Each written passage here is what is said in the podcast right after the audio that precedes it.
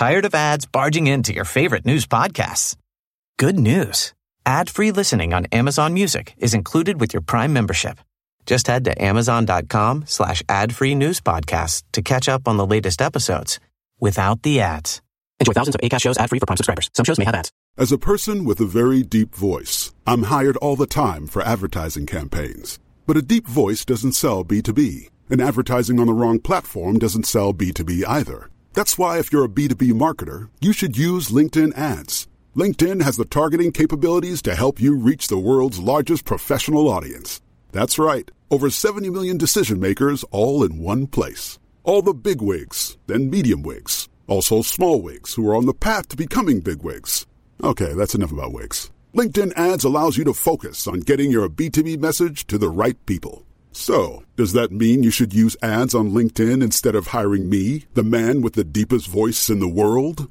Yes. Yes, it does. Get started today and see why LinkedIn is the place to be to be. We'll even give you a $100 credit on your next campaign. Go to linkedin.com slash results to claim your credit. That's linkedin.com slash results.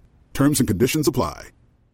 Hey, I'm Ryan Reynolds. At Mint Mobile, we like to do the opposite of what Big Wireless does. They charge you a lot, we charge you a little. So naturally, when they announced they'd be raising their prices due to inflation, we decided to deflate our prices due to not hating you. That's right. We're cutting the price of Mint Unlimited from $30 a month to just $15 a month. Give it a try at mintmobile.com slash switch. $45 upfront for three months plus taxes and fees. Promo rate for new customers for limited time. Unlimited more than 40 gigabytes per month. Slows. Full terms at mintmobile.com.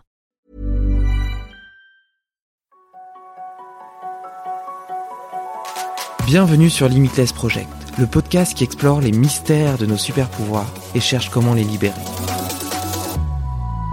En discutant avec des scientifiques, médecins, sportifs ou entrepreneurs, je veux comprendre quels sont les secrets de la performance humaine et découvrir les meilleurs hacks pour optimiser ma vie, mes capacités et ma longévité. Si toi aussi tu veux exploser ton potentiel et améliorer ta santé, abonne-toi au podcast et rejoins ma newsletter pour recevoir chaque mois mes plus incroyables découvertes. 26 os, 33 articulations, 20 muscles et 107 ligaments, soit 25% des muscles et os de la totalité de notre corps. Non, je ne te parle pas de tes cuisseaux, mais bien de tes pieds. Outre leur incroyable capacité à porter ton corps et à maintenir ton équilibre, ce sont aussi des autoroutes sensorielles qui informent constamment ton cerveau de son environnement. Dans ce nouvel épisode de Limitless Project, j'ai la chance de discuter avec le préparateur physique et posturologue lausannois Sébastien Zimmer, avec qui nous allons parler de neuroposturologie. Le pitch Avec des exercices oculaires, vestibulaires et proprioceptifs simples, tu peux reprogrammer la qualité des informations que reçoit ton cerveau et ainsi améliorer tout à la fois ta mobilité, ta performance physique, ta santé et réduire tes douleurs. Deal? Salut Sébastien Salut Est-ce que euh, tu peux commencer par te présenter, nous raconter un peu ce que tu fais dans la vie, qui tu es, où est-ce que tu habites? Avec plaisir. Bah, déjà, merci de m'avoir accepté, euh, m'avoir invité dans ce podcast. Alors, euh, avec plaisir, avec plaisir. Je suis hyper heureux euh, de, de t'avoir. Comme j'ai eu l'occasion de te le dire en intro, j'ai lu euh, des articles que tu as écrits que j'ai trouvé passionnants. J'ai entendu parler de toi, notamment par Rudy Koya, et, et j'ai entendu quelques-uns de tes podcasts sur nos minutes. Donc, donc, je sens que ça va être hyper intéressant. On va essayer en tout cas. Merci en tout cas. Alors, qui suis-je? Sébastien Zimmer, j'ai 29 ans, donc j'ai un master en sciences du sport de l'université de Strasbourg que j'ai validé en 2016 je crois, c'est ça. Euh, donc Strasbourg. Aujourd'hui, je vis en Suisse, à Lausanne. Donc il y a trois ans, un peu plus de trois, quatre ans maintenant, j'ai fait le choix de, de, tout plaquer et changer de pays et recommencer à zéro pour diverses raisons personnelles et professionnelles. Et euh, donc voilà, aujourd'hui, je suis essentiellement posturologue. Enfin, on peut se dire posturologue, mais aujourd'hui, ça ne veut pas dire grand-chose. Ça veut tout dire et rien dire. Mais on va dire que dans la préparation physique, on va dire j'ai plus main, on va dire sur tout ce qui est l'aspect neuro et posturaux dans la performance. Et de la préparation physique, à proprement parler, j'en fais quasiment très peu en fait aujourd'hui. Donc je me suis vraiment spécialisé là-dedans, posturo, neuro et neuroperformance. Voilà. Et alors, tu es satisfait de ce changement de, de vie euh, et euh, c'est arrivé en Suisse? Ah, le début, il était dur. Hein. Pour plein d'aspects, outre l'aspect financier qui, de par la France versus la suite, est deux mondes totalement à part. Mais non, globalement, hyper content, zéro regret, donc euh, tout au top, tu vois. Ok, bon bah écoute, super.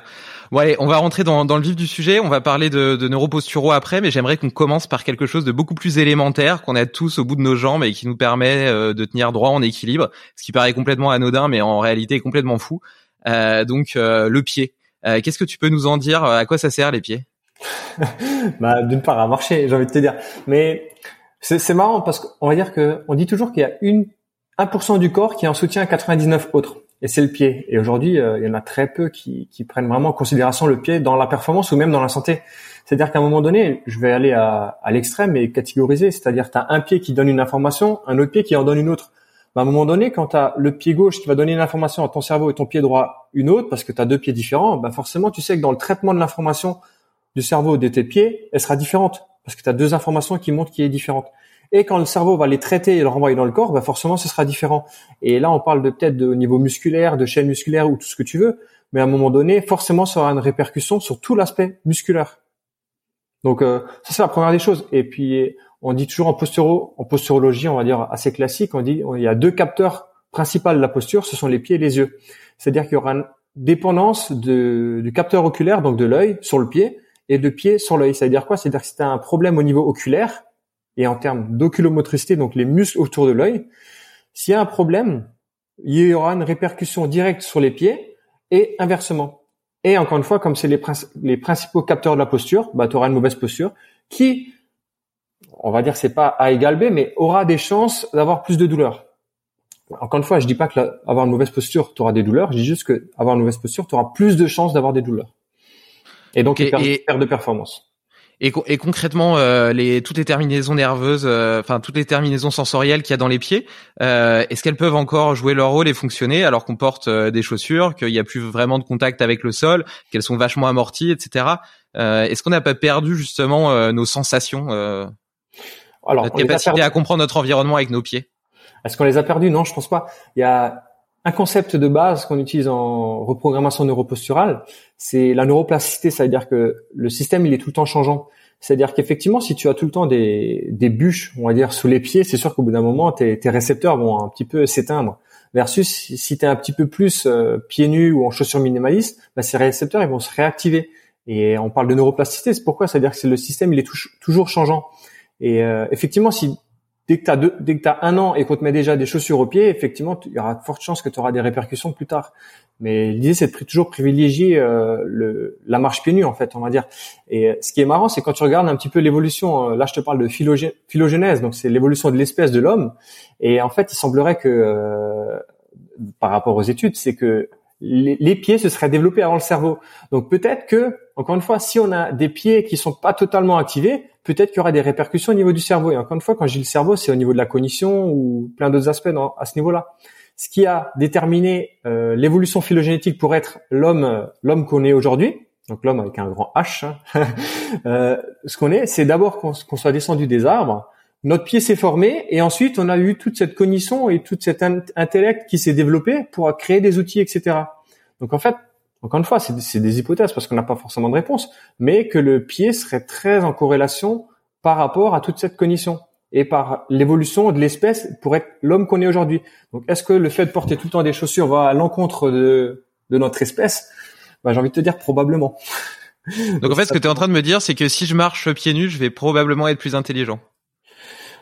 Euh, alors, c'est peut-être simpliste, mais mine de rien, il y aura peut-être des possibilités de, effectivement. Parce qu'encore une fois, la, la, cognition et tous ces processus de mémorisation, reconnaissance, etc., etc., ça fait partie des processus cognitifs et on va dire c'est d'une haute pyramide. Et encore une fois, dans le haut d'une pyramide, il faut qu'il y ait une base stable. Et dans, le, dans la base, c'est quoi? C'est du sensoriel. Donc probablement qu'effectivement, euh, tu encore une fois, c'est très simplifié, mais effectivement, le fait de marcher pieds nus, tu vas stimuler ton sensoriel, ton sensoriel va, va améliorer ton moteur, qui lui-même va améliorer de ce fait la cognition. Donc, ouais, rigoler, mais ouais, c'est que, comment est-ce que je peux me reconnecter justement aux sensations de mes pieds, au sensoriel? Donc tu l'as dit, on peut marcher pieds nus, mais euh, dans une vie moderne où tu dois aller travailler la journée, etc., euh, c'est pas forcément évident. Donc euh, quelle solution j'ai? C'est pas forcément évident, mais c'est pas forcément impossible. On va dire qu'aujourd'hui, il y a des, des, chaussures minimalistes qui existent. Tu peux faire des stimulations tactiles du pied par des outils comme des balles à picot. Tu peux le faire avec des pinceaux, avec des stylos. petite astuce pour le stylo, on enlève la pointe hein, par expérience. il, y a, il y a plein de ces petites là, tu peux faire des Comment, comment tu l'utilises le stylo? Non, en gros tu Attends, je vais te le montrer. Je... Ah mince, c'est en podcast. Ouais, c'est en podcast. Du coup, les... mais tu sais quoi? Tu me feras une petite une petite vidéo, je la mettrai dans l'article. Ouais, mais en fait, c'est tout bête. C'est juste, t'as as la pointe, tu l'enlèves. C'est juste pour avoir une stimulation au niveau du pied. Mais le, prends le pinceau, le bal à pique, ça va très bien. C'est toutes ces petites choses qui permettent d'avoir cette stimulation tactile au niveau du pied que tu n'as pas forcément avec des chaussures, encore plus avec des des, des, des, des chaussures pardon avec des grosses semelles ou des ou des talons, tu vois, pour aller à l'extrême. Et, et, ça, c'est des exercices que tu que tu recommandes de faire à quelle fréquence, euh, pendant combien de temps? Par exemple, euh, je prends une balle à picot, euh, je stimule un peu mon pied dessus. Euh, je vais le faire quoi euh, Une minute tous les jours C'est suffisant ou De manière générale, je leur dis, je dis tout le temps, genre, au plus tu le fais, au mieux c'est. C'est-à-dire qu'à un moment donné, aujourd'hui, tu es, on va dire que ça dépend à quelle heure tu te lèves. On va prendre une moyenne. Les gens se lèvent vers 6 heures du match, je pense. À peu près, je sais pas trop. Ouais, c'est mon cas, ça, ça marche bien. Voilà, 6, 6 heures, 22 heures en moyenne, donc ça fait quoi? Ça fait quand même pas mal d'heures. Et si sur ces, toutes ces heures tu es debout euh, dans des chaussures, ben c'est pas peut-être tes 30 secondes de stimulation tactile qui vont faire grand chose. Donc le plus possible. Donc si maintenant tu peux le faire trois quatre fois le matin, trois quatre fois l'après-midi, entre midi, le soir tu es pieds nus, etc. Tu vois. L'idée c'est un petit peu de combiner tout ça et enlever ce monde moderne où on a des, des, chaussures dans des cercueils, si je peux appeler ça comme ça, où on n'a plus aucune mobilité au niveau de, du pied. Encore une fois, le pied, c'est, on disait, c'était 1% du port qui en soutient 99 autres. Si ton pied il est pas stable, il est pas fort, et encore une fois, c'est là où il y a le plus d'articulation, le plus de ligaments et le plus de, réception, de réception nerveuse en fonction des cas. Encore une fois, si là c'est pas énervé, c'est pas euh, mobilisé, pardon, ben tu sais qu'en fait euh, ce sera pas top. Donc en fait l'idée c'est ça, c'est changer un petit peu ce modèle euh, sociétal, si je puis dire, dans les chaussures, on va dire euh, les, chaussures, on va dire, des costards, tu vois, où le pied il est enfermé, etc., etc., pour privilégier tout ce qui est un mode, on va dire, de stimulation tactile, marcher pieds nus, marcher avec des chaussures minimalistes, aller dans l'herbe, aller dans la terre, etc., etc., quoi. Et en plus, la, la, mode va complètement à l'encontre de la physiologie du pied parce que tu regardes euh, maintenant euh, les, les, chaussures à la mode, c'est des plateformes de 10 cm en dessous qui sont énormes avec des semelles, euh, enfin énormes. Enfin voilà, c'est vraiment incroyable. Après, là, je, parle, pardon, je te coupe. Là, je, parle, je parle bien en termes de de santé. Encore une fois, probablement que le mec, il, est euh, dans le top 3 des marathons, etc. Et il aura peut-être des chaussures spéciales. J'ai envie de te dire, heureusement, tu vois, il va, je vais pas faire un marathon avec des chaussures minimalistes. C'est un petit peu différent, mais on sait aussi que le sport de haut niveau, c'est pas forcément euh, de concert avec la santé. Donc à un moment donné, ça dépend ce que tu recherches aussi, quoi. Donc, euh, mais voilà, c'est à prendre en considération aussi. Et justement, dans, dans une optique de santé, donc euh, quels seraient tes conseils pour choisir une bonne paire de chaussures? Donc déjà, éviter les semelles trop épaisses, trouver des, des chaussures plutôt souples, je suppose. Euh, peut-être assez larges aussi au niveau des, des orteils pour leur laisser, laisser de la place, euh, leur laisser de la place. Est-ce que tu as des marques de chaussures minimalistes qui peuvent se porter au quotidien, qui fassent pas trop, euh, tu vois, as les, enfin, qui, qui fassent pas trop spécifiques justement, qui, alors, je suis pas spécialiste de chaussures, mais effectivement, tout ce que tu as dit, c'est le moins de drop possible. Tu arrives les plier et que tu as de l'espace pour les orteils. J'aurais dû demander à des, des bars pour faire du, du, sponsoring, comme ça, je les aurais cités. mais, non, moi, j'aime bien tout ce qui est Vivo, bar, Vivo Barfoot et aussi euh, les Five Fingers, j'ai oublié le nom, les Vibram. Ouais, Vibram, elles tout à fait. Très laids, elles sont très laids, mais mais sont sympas, mais sont très laids quand même. c'est un peu le problème avec les chaussures minimalistes aujourd'hui, elles sont pas super sexy et pour les porter ça, euh, bah, ça dépend où tu vas quoi. Il y, a une marque, je crois que c'est une marque espagnole qui s'appelle Gundiz, euh, si je dis pas de conneries, qui euh, esthétiquement donne l'impression de chaussures de ville et qui euh, qui sont en même temps des chaussures minimalistes qui respectent la physiologie du pied. Ouais. Mais on va dire regarder après, je les ai pas je les ai pas testés personnellement, mais moi j'utilise des chaussettes chaussures, je sais pas si tu connais Skinner ça s'appelle. C'est une espèce de chaussette avec un revêtement en dessous qui évite de se couper si tu marches sur des cailloux ou autre. Si j'ai là tu ressens bien toutes les toutes les aspérités du sol et d'ailleurs très naturellement ça te donne envie plutôt de marcher dans l'herbe, dans le sable etc. Parce qu'en fait tu te rends compte que ben le l'asphalte c'est dur et justement j'en viens à, la question suivante, le fait de qu'il n'y ait pas d'amorti dans les chaussures minimalistes, est-ce que ça peut pas te blesser à terme puisque euh, notre environnement euh, sont, sont est fait de revêtements qui sont qui sont hyper durs et qui sont pas naturels et qui sont justement hyper durs? Euh, je te dirais que non. Alors là, on va peut-être un bifaquer un petit peu, mais on va dire que tous ces chocs, ils sont, ils sont intéressants et ils sont bons pour toi. Parce que ces chocs, ils vont permettre de simuler, on va dire, tout ton système et notamment au niveau de l'os, qui est encore une fois l'os qui va te permettre de, de, donner une bonne information à ton cerveau. Et souvent, c'est un peu le problème, c'est à force de surprotéger, ben en fait, euh, tu deviens plus rien. Parce qu'à force de surprotéger, tu n'as plus de système qui peut compenser enfin compenser, qui peut s'adapter, on va dire, et tu deviens moins résilient. Et du coup, c'est là où tu deviens un petit peu, ça devient problématique. Donc au contraire, je te dirais, oui, vas-y, quoi, tu vois. Et c'est ça, mhm. les problèmes, c'est ça, le genre, ouais, j'ai des chevilles fragiles, j'ai j'ai ça, donc euh, je les surprotège.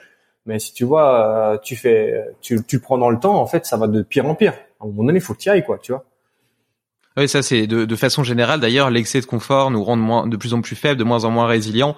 Euh, tu vois, le fait de jamais être explosé au, froid, au chaud, etc. Enfin, moi j'ai, par exemple, sur la méthode Wim Hof, etc. Euh, tu te rends compte que bah, voilà qu'on est aujourd'hui dans, dans, dans, des sociétés où euh, tout est contrôlé, tout est contrôlable, et, et donc ça rend le corps de plus en plus faible. Et donc, donc Directement, ouais, c'est ça je suis tout à fait d'accord avec toi. Et, et, du coup, je me pose une question sur les euh, sur les, les, chaussures orthopédiques, non les, les semelles orthopédiques que peuvent te, te, te prescrire des podologues. Euh, ça va un petit peu à l'encontre de cette logique de de chaussures minimalistes, non? Alors, ça va à l'encontre des semelles euh, des chaussures minimalistes, oui.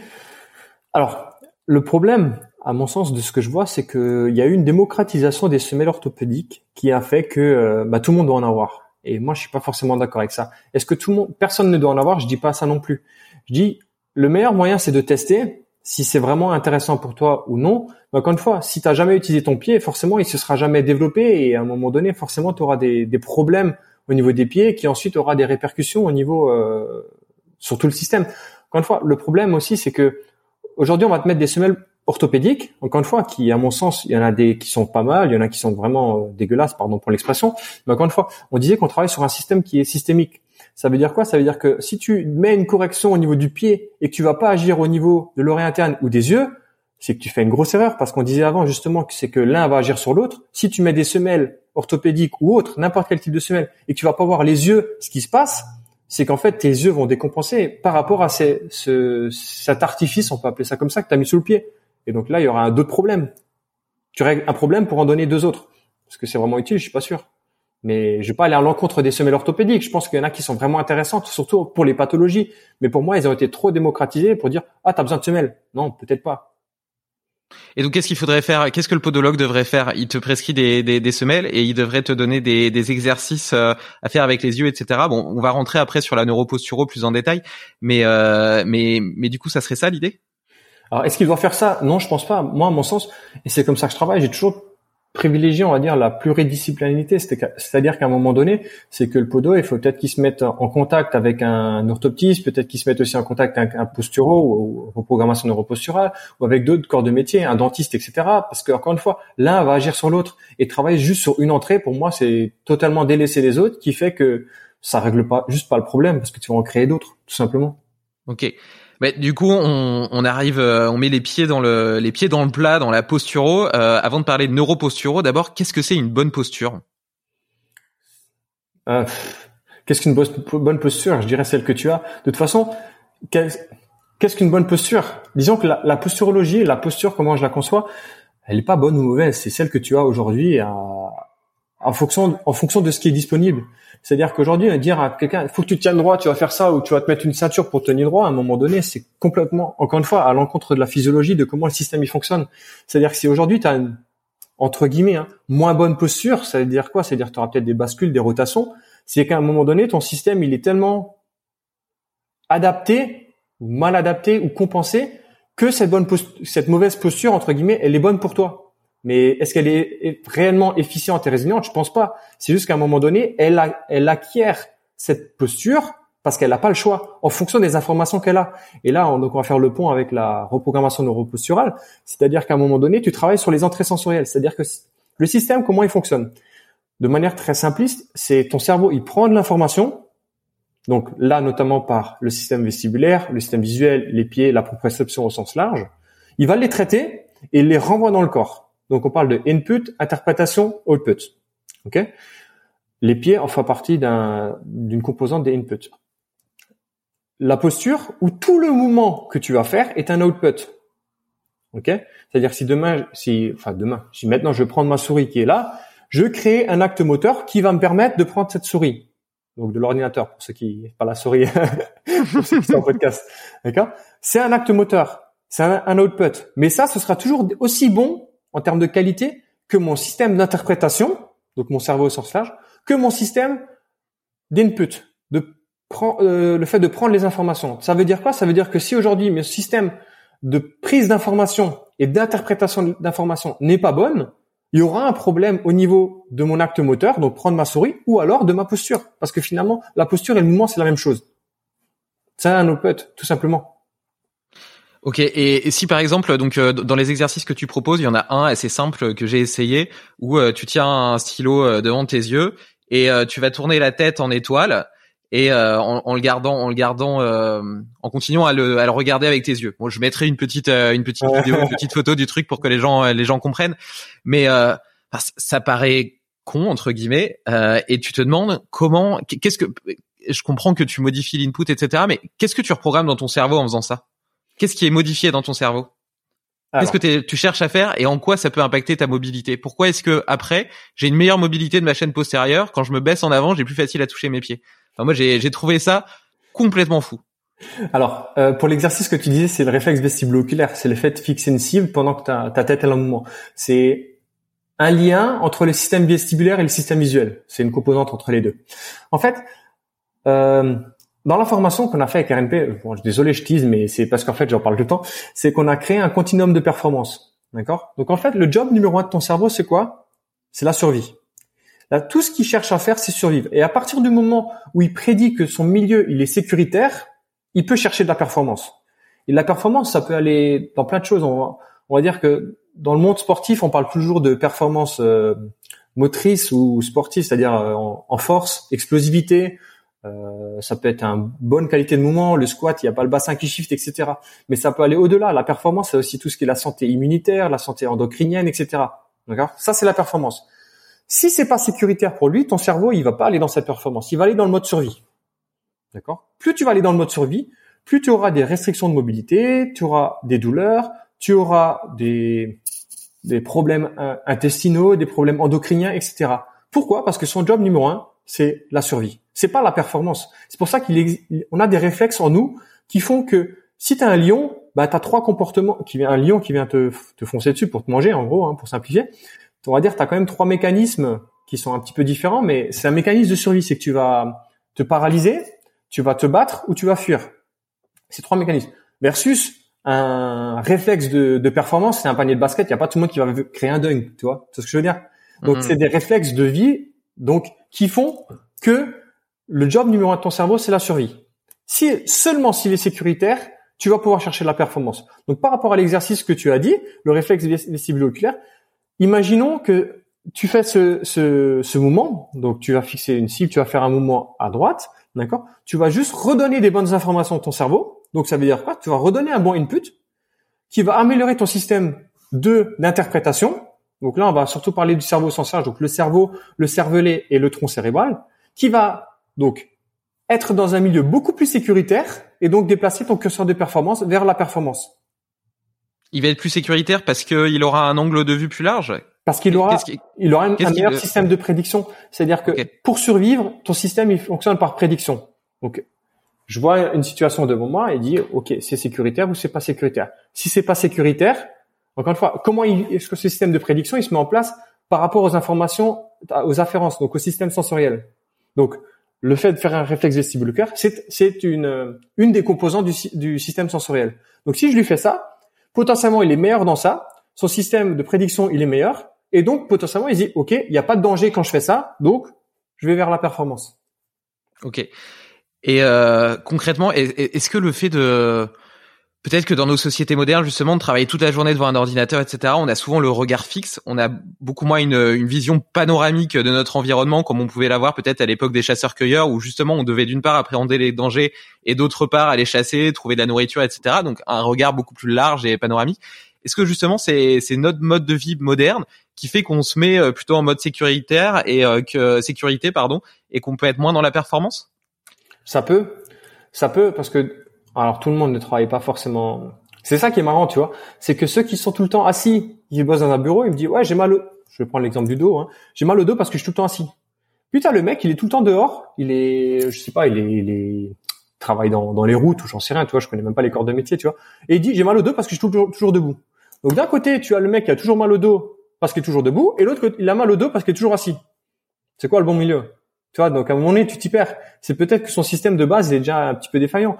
Et, euh, et on a toujours tendance à blâmer euh, le contexte actuel. C'est-à-dire que c'est mon métier qui me fait ça. C'est le fait d'être assis qui me fait ça. C'est le fait que je fais ça qui me fait ça. Ouais, c'est peut-être pas ça. C'est juste en fait toi qui qui a qui est tellement en mode survie, j'exagère, qui fait que bah, ton cerveau il va il va aller dans le mode survie et donc créer des douleurs en fait. Et est-ce que tu penses par exemple euh, que le fait de faire euh, de la méditation, par exemple, qui te fait aller dans le système parasympathique euh, et qui te calme, etc., pourrait te donner plus de mobilité en suivant cette théorie? Oui. Ok. Ouais, carrément. Bah, en fait, en fait, d'ailleurs, maintenant que tu le dis, je me rends compte que quand tu fais un étirement, si t'expires longuement pendant l'étirement, ce qui justement l'expiration est pas mal lié au parasympathique, eh ben t'as en général tendance à gagner, à gagner, à gagner en souplesse. Donc en fait, c'est vrai que ça se rejoint, ça se rejoint pas mal. Euh, oui, ça, oui, ça peut aider. Mais encore une fois, euh, ta méditation, tu la fais pas à H24, tu vois. Donc, euh, non, non, sûr. toute la journée. Ça peut aider sur le coup, mais ça règle, à mon sens, ça peut aider, mais ça va pas régler ton problème. Tu vas, es juste contre, pour cacher un petit peu ce que la misère qui est en dessous.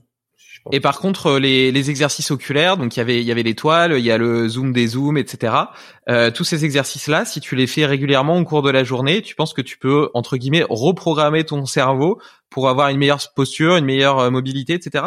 Alors, exercices euh, oculaires, il y en a plus que deux. Tu vois, on a dire que je, je, je pourrais même pas dire combien il en existe. Il existe et sans sans, sans exagération, pardon, il en existe plus de 1000 juste au niveau oculaire après tu as la proprio, et après tu as le vestibulaire, et après tu as encore d'autres systèmes. Il en existe beaucoup. Mais l'idée, c'est toujours d'individualiser. C'est-à-dire que, par exemple, toi, ton problème, comme tu disais, hein, je savais pas, tu vois, au niveau réflexe vestibuloculaire, toi, il y a eu un gain tout de suite. Tu vois, c'est ce que tu me disais. Ouais, ouais sur la chaîne euh, postérieure, ouais. Peut-être qu'une autre personne, elle va faire le même exercice, mais elle aura pas de gain. Parce que pour lui, c'est pas son facteur limitant. L'idée, c'est pas de faire tous les exercices qui existent, c'est de cibler les plus impactants pour toi. Et outre le fait qu'une fois que tu as tu as fait cet exercice-là, euh, je sais pas, tu l'as fait assis ou debout, en fonction d'eux. Après, il existe un autre quotidien, tu peux le faire en marchant, tu peux le faire en marchant à marche arrière, etc., etc. Il existe tout un système de, de, de, de on augmente la, je, je, je, perds mes mots, tu vois. On augmente la difficulté ou on la diminue. Tu vois, de gradation de difficulté. Voilà, c'est ça. De gradation de difficulté par rapport à l'exercice. Mais encore une fois, l'idée, c'est de cibler par rapport à la, à la, à la personne ce que la personne a vraiment besoin. Et c'est pas donner un exercice pour donner un exercice. Ça, tout le monde peut le faire on, pour extrapoler, là, tu vois, dans le monde du, du milieu du fitness, aujourd'hui, tout le monde fait des burpees et tout le monde fait de la corde à sauter, tu vois. on dit pas que c'est bien ou c'est pas bien. J'ai juste qu'aujourd'hui, et c'est un peu le même principe, c'est que il faut pouvoir faire un programme d'entraînement. C'est là où la subtilité, c'est trouver le bon exercice pour la bonne personne. Et ton programme à toi ne sera pas le même que le mien, ne sera pas le même que ma voisine, etc., etc. Et euh, et après, l'autre euh, partie de ta question, c'était est-ce que le fait de le faire plusieurs fois va rester dans le temps? Oui, encore une fois, c'est ce que je te disais avant par rapport à la neuroplasticité. C'est-à-dire que plus tu vas répéter la chose, plus tu vas créer les bonnes connexions. Les bonnes connexions vont permettre d'engrammer le bon processus et ensuite pour pouvoir être dans un milieu qui est beaucoup plus sécuritaire pour toi. Beaucoup plus sécuritaire, tu peux augmenter ta norme de performance. Et c'est là où c'est intéressant. Mais encore une fois, on dit toujours use it or lose it. C'est-à-dire qu'à un moment donné, si tu fais tes exercices neuro, comme on peut l'appeler, tu vois, RNP, et qu'après toute ta journée t'es couché dans ton canapé à manger des chips, bah à un moment donné, je suis désolé, euh, tu auras pas forcément de gain, tu vois. C'est c'est comme le mec qui dit ouais, je vais perdre du poids, je vais faire 30 minutes de sport et que tout le reste de la journée de sa journée pardon, il est dans son canapé à manger des chips en regardant Netflix. À un moment et je perds pas de poids. Ah, tu m'étonnes. Tu vois, c'est un peu le même principe, c'est à un moment donné, c'est que si, on te donne accès à de nouvelles choses, il faut que tu puisses l'utiliser. Tu vois? Et là où c'est intéressant, on va prendre l'exemple de la mobilité que tu as dit avant. Donc la chaîne postérieure, c'est peut-être un petit peu moins, mais au niveau de l'épaule, à un moment donné, il y en a beaucoup qui, qui ont des restrictions au niveau de l'épaule ou des douleurs je travaille beaucoup avec des crossfitters, c'est pour ça. Et à un moment donné, c'est bien beau d'avoir gagné ta, ta mobilité d'épaule avec euh, l'exercice neuro. Mais à un moment donné, si tu vas jamais dans ces amplitudes-là, ben, elle te sert à rien. Et toujours use it ou lose it, ben, ton cerveau, il va pas dire, ben, j'en ai pas besoin de cette mobilité, ben, je m'en fous, je la laisse de côté. Donc, ce qui est intéressant, c'est de combiner avec l'entraînement. Et c'est là où tu as le plus de résultats. C'est-à-dire qu'à un moment donné, le, avec les sportifs, encore une fois, ce que j'aime bien avec la neuro, c'est que c'est un échauffement et on peut utiliser dans les fillers, c'est-à-dire dans la séance. Mais encore une fois, c'est pour que tu puisses avoir plein accès pour ta séance.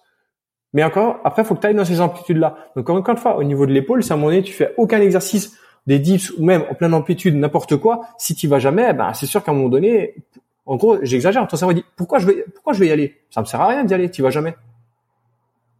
Et donc toi, cette, euh, cette routine d'exercice, tu, tu conseilles plutôt de la faire justement en échauffement pour avoir euh, des bénéfices dans la séance et les, et les ancrer plus durement dans le cerveau? Alors, on va, il y a trois types de séances. en fonction de ta population, en fonction de la personne, enfin plein de choses. On va dire que tu auras des exercices qu'on peut faire au courant de toute la journée. Ok? Donc euh, tu te lèves le matin, tu les fais, à midi tu les fais. Ensuite, il y a d'autres exercices que tu peux faire en échauffement de séance. On appelle ça des exercices haute performance qui vont vraiment catalyser, qui vont vraiment augmenter toute ta performance pour ta séance. Et ensuite des fillers. Donc les fillers, c'est ce que tu mets en exemple. Tu vas faire en développé couché. En A1, A2, tu vas faire des, des tractions. Entre A1 A2, tu as par exemple deux minutes de récupération. Ben là, au lieu d'attendre comme ça bêtement, ben, tu fais des exercices neuro. Et en fait, l'idée, c'est de potentialiser. Là, c'est plus par rapport à la personne, mais aussi par rapport à l'exercice qui va suivre derrière. Donc, il y a trois types d'exercices. Donc, c'est pas tout le temps tu les fais, tu les fais soit dans la cours de la journée, soit en échauffement, soit en fillers. Et là, ça dépend de la personne en fait. Qu'est-ce qui marche le plus pour toi et par rapport à la séance et faut qu'on sache ton plan d'entraînement à ce niveau-là. Et euh, est-ce que est-ce qu'il peut y avoir euh, parce que donc là tu parles tu parles de, bénéfices par exemple pour des crossfitters qui ont un problème de mobilité avéré dont ils ont conscience au niveau de l'épaule par exemple. Euh, si toi tu as l'impression de ne pas avoir spécialement de limitation, est-ce que tu peux quand même avoir des bénéfices à faire de la neuroposturo? Alors, euh, disons que de manière générale, la neuroposturo, c'est marrant parce que c'est Rudy qui parle qui dit toujours comme ça, neuroposturo. Mais en fait, parce que c'est pas comme ça qu'on dit?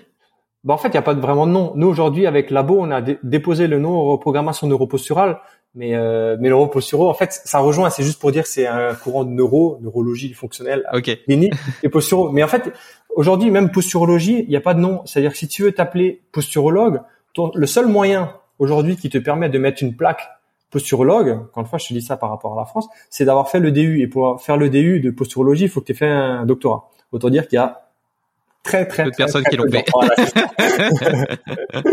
Donc voilà, aujourd'hui, aujourd'hui, tout le monde peut se dire posturologue, c'est ça. Et du coup, j'ai oublié la, la, ta deuxième question, c'était quoi? C'était de savoir si euh, donc là, tu ah oui, les bénéfices que des sportifs pourraient avoir des, des, sportifs avec des limitations de mobilité avérées pourraient avoir avec de la neuroposturo. Est-ce que quelqu'un euh, de lambda ou quelqu'un de lambda mais qui fait du sport quand même, mais moi tu vois par exemple je fais pas mal de sport, euh, j'ai pas l'impression de, de rencontrer beaucoup de problèmes de mobilité, si ce n'est effectivement sur ma chaîne postérieure qui est qui est parfois un peu raide, j'ai mm. j'ai les ischios un peu raides, etc. Mais à, part ça, tu vois, j'ai une bonne mobilité d'épaule, etc. Est-ce que tu penses que pour autant, euh, j'aurais des choses à gagner avec la neuroposturo disons que la reprogrammation neuroposturale, donc RNP pour faire simple, euh, elle a d'objectif que pour régler un problème moteur, entre autres. Enfin, on peut aller sur d'autres choses, mais on va dire que moi c'est comme ça que j'utilise. C'est pour les gens ils viennent me voir, c'est pas parce qu'ils ont un problème de. On va dire que de manière générale, il y aura aussi des incidences au niveau cognitif émotionnel, parce que les trois sont reliés. Et les gens ils viennent pas me voir personnellement parce que j'ai des problèmes de 10 ou de concentration. D'accord? En tout cas, c'est jamais arrivé. Est-ce qu'il y aura un impact dessus? Oui, mais aujourd'hui, c'est c'est pas arrivé. C'est-à-dire que les gens viennent me voir parce que j'ai un problème moteur. Dans ce problème moteur, c'est soit je veux augmenter mes performances, ou alors diminuer mes douleurs. Même si à la fin c'est la même chose, pour faire simple, hein, c'est déplacer ton curseur de performance vers la performance et pas vers le mode survie. Même si à la fin c'est la même chose, mais c'est régler un problème moteur. On va dire que si, si aujourd'hui tu es content de, ce que tu as, j'ai envie de te dire ça. Pourquoi, pourquoi tu viens me voir? Si, si vois pas l'objectif, c'est que si les gens viennent me voir, c'est qu'ils veulent quelque chose en plus. Encore une fois, ah, ça me tire un petit peu au dos euh, de temps en temps. Ok, mais donc c'est, tu cherches quand même quelque chose à avoir, tu vois. Oui, oui, oui. Mais ça, on a toujours, on a tous des petits problèmes, des petites douleurs, etc. Mais c'est pas pour autant qu'on les relie intellectuellement à de la posture, tu vois.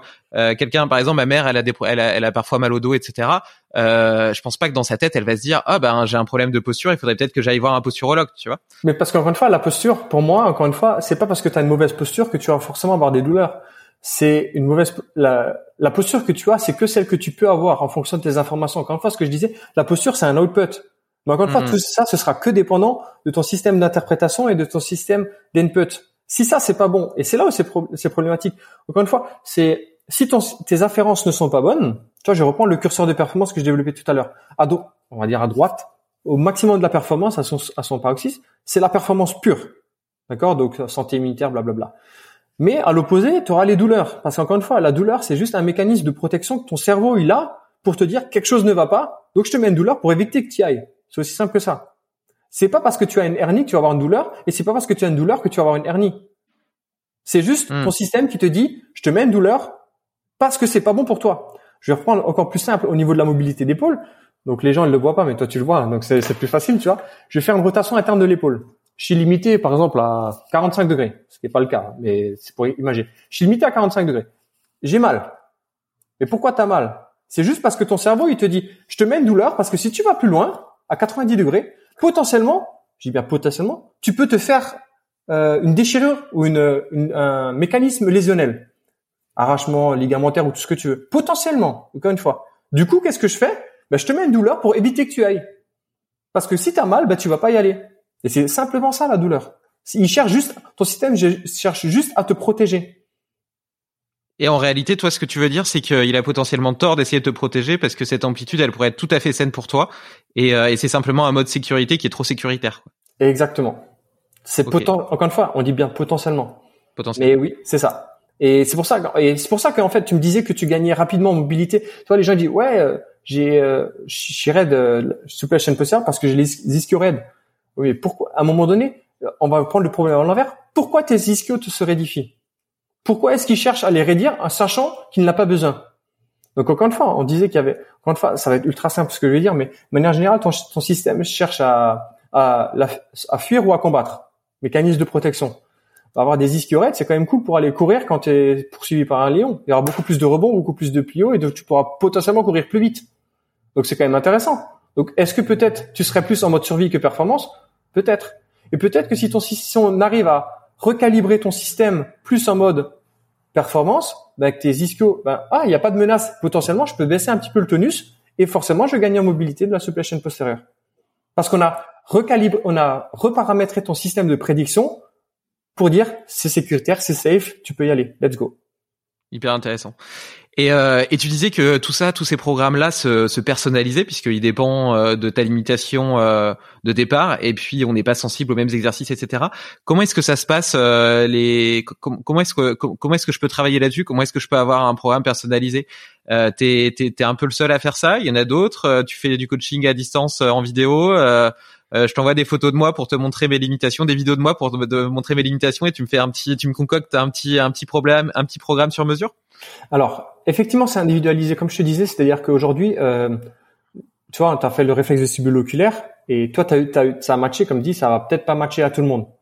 Mais après, on a quand même détecté, et on va dire, il y a des continuums de progression pour chaque exercice, et plus on va aller dans des exercices complexes, et on sait que beaucoup de gens ne les auront pas acquis, parce qu'ils n'auront pas la base qui est acquise. Après, comment ça fonctionne On va dire de manière générale, avant le Covid, je marchais que en présentiel. Depuis le Covid, ben, il y a un peu plus de online. Donc, est-ce que je suis seul à faire ça? Non, je suis pas le seul. Euh, tu vois, aujourd'hui, on a, enfin, je dis aujourd'hui, ça va faire trois mois maintenant, on a créé une formation avec deux, avec deux amis, donc Romain et, Adrien, qui s'appelle Labo RNP. Aujourd'hui, on a 70 personnes qui, euh, qui sont en formation avec nous sur, sur, sur toute cette pédagogie, enfin toute cette pédagogie, sur tous ces protocoles, on va dire, sur différents modules. Donc, est-ce que je suis seul? Non, il y a au moins 70 personnes. de moins comment moi j'envisage la chose, parce qu'encore une fois, il y a différents courants. C'est un peu comme ça qu'on fait. Après, on a aussi fait des bilans en ligne où euh, c'est pas des photos, c'est des vidéos, c'est voir comment tu bouges.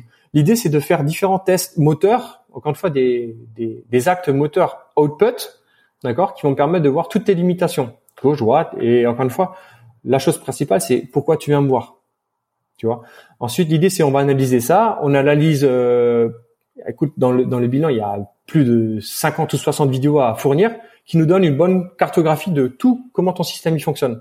Pourquoi? Parce qu'aujourd'hui, un, test simple ne te permet de rien dire. Tu vois, on va prendre un, un, test moteur. Tu vas faire euh, rotation interne de l'épaule. Il peut y avoir à peu près 500 euh, explications possibles à cette limitation de rotation d'épaule. Donc l'idée c'est de combiner avec ce test plus ce test plus ce test et ensuite tu fais un multipot et en fait tu, tu corrèles toutes ces données pour pouvoir comprendre quel est ton système le plus défaillant et après on travaille dessus.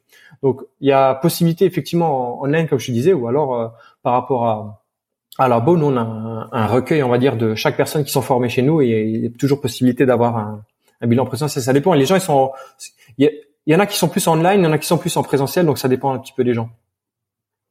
Ok. Et donc du coup, euh, online, euh, je te fais 60 vidéos euh, de, de, mes différents où je teste plusieurs exercices pour te montrer éventuellement mes limitations de mobilité. Et, et toi, tu vas me faire un programme sur mesure avec quelques exercices sélectionnés. C'est ça. que, que je pourrais reproduire quotidiennement chez moi.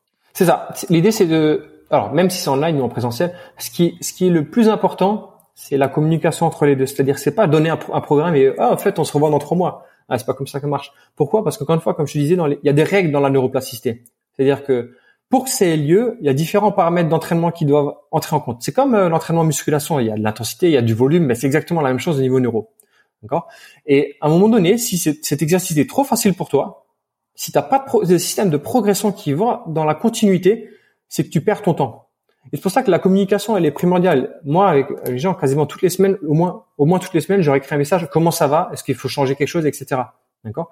Et au bout d'un moment, il faut changer le programme. C'est comme tout, c'est comme musculation. Tu vas pas garder le même programme de musculation pendant toute ta vie.